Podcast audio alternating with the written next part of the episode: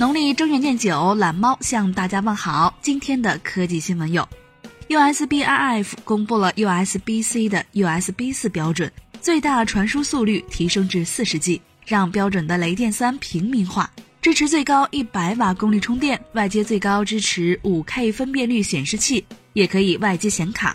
标准虽然已经公布，但实际产品还需要等厂商们适配。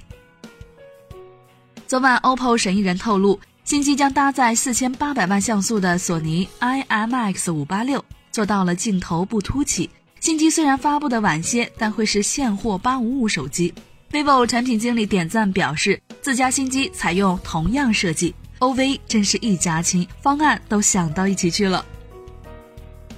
黑鲨科技 CEO 微博发文，黑鲨游戏手机二将搭载塔式全域液冷系统，和电脑一样的塔式水冷。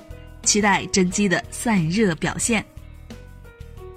明天魅族的发布会将会有成都分会场，欢迎成都本地的朋友扫码报名，和老杨当面聊聊新机，一起吃吃喝喝，免费看《阿丽塔：战斗天使》，还有机会赢魅族 Note 九。分会场还有三十个名额，明早八点报完即止，快扫码报名吧。好了，今天的科技新闻就是这些，欢迎点击订阅关注我们。B 站的小伙伴可以长按点赞，激活素质三连。即将用拉风，每天一分钟。